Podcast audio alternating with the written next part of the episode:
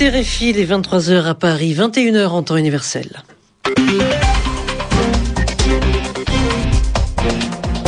Sylvie Berruet.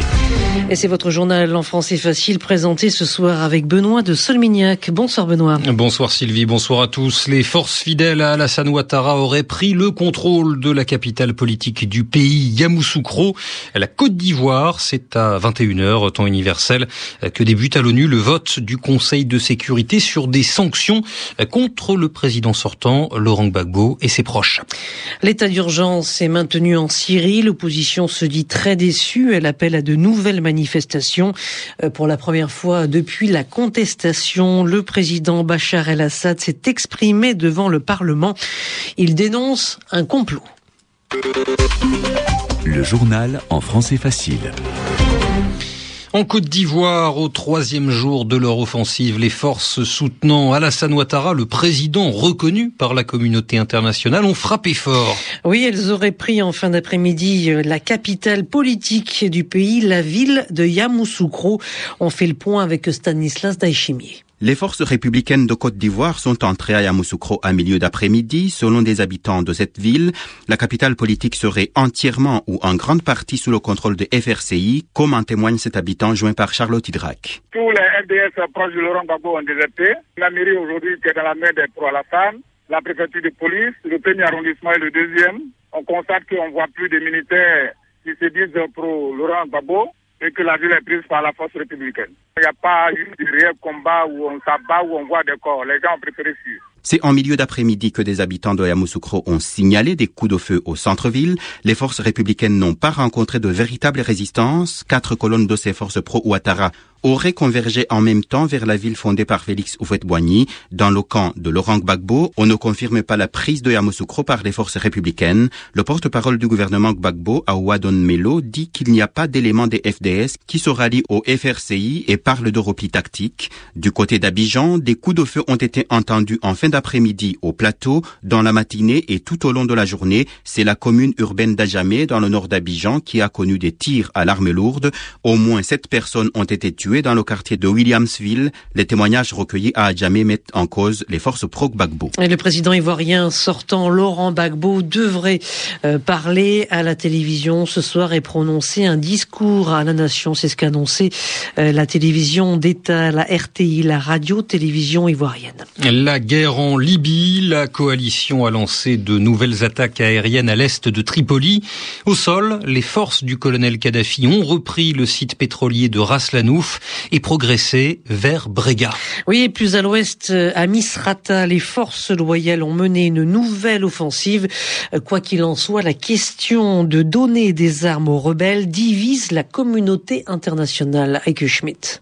La France se dit prête à en discuter. La Grande-Bretagne n'exclut pas non plus de fournir des armes aux rebelles, même si aucune décision a été prise à ce sujet, comme l'a souligné le Premier ministre David Cameron devant le Parlement.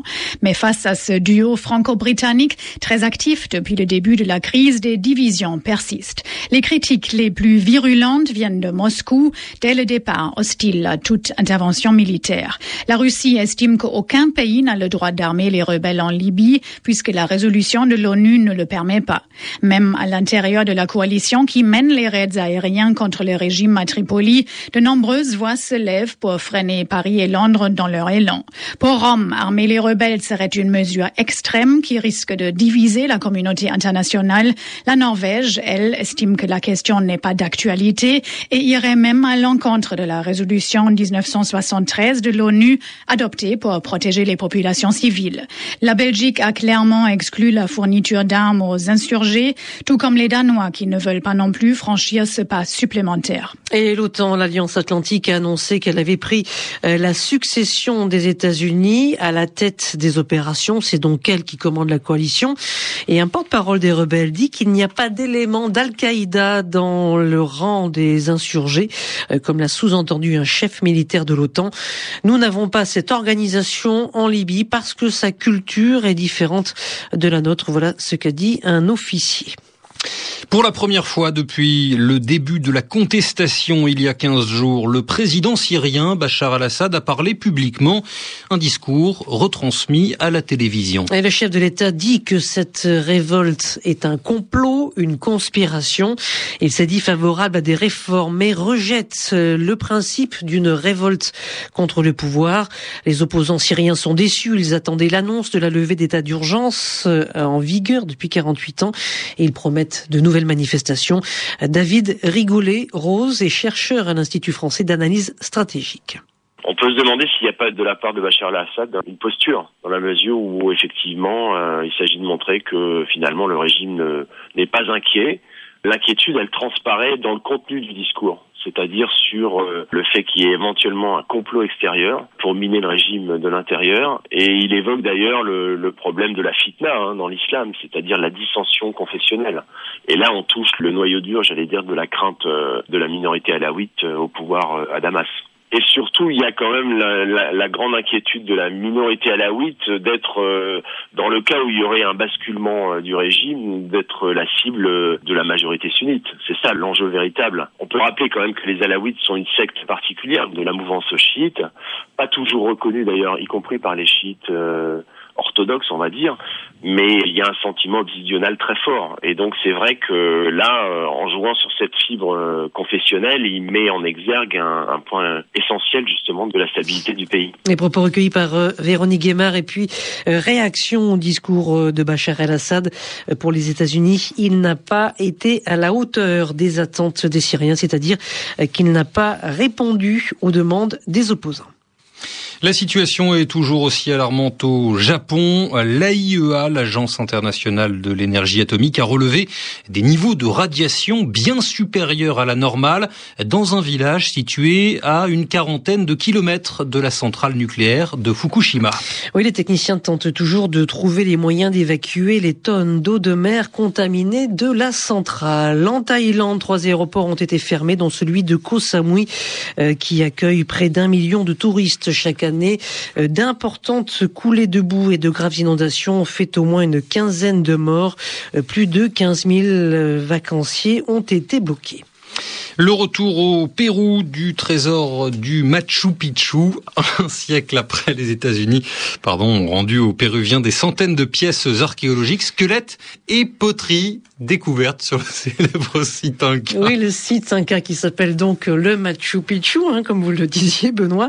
Et en tout, ce sont 45 euh, 000 pièces qui avaient été emportées euh, par des chercheurs américains, des archéologues. Elles étaient depuis conservées aux États-Unis à l'université américaine euh, de Yale et ce retour du trésor du Machu Picchu et donc survient l'occasion du centenaire de la découverte du célèbre temple.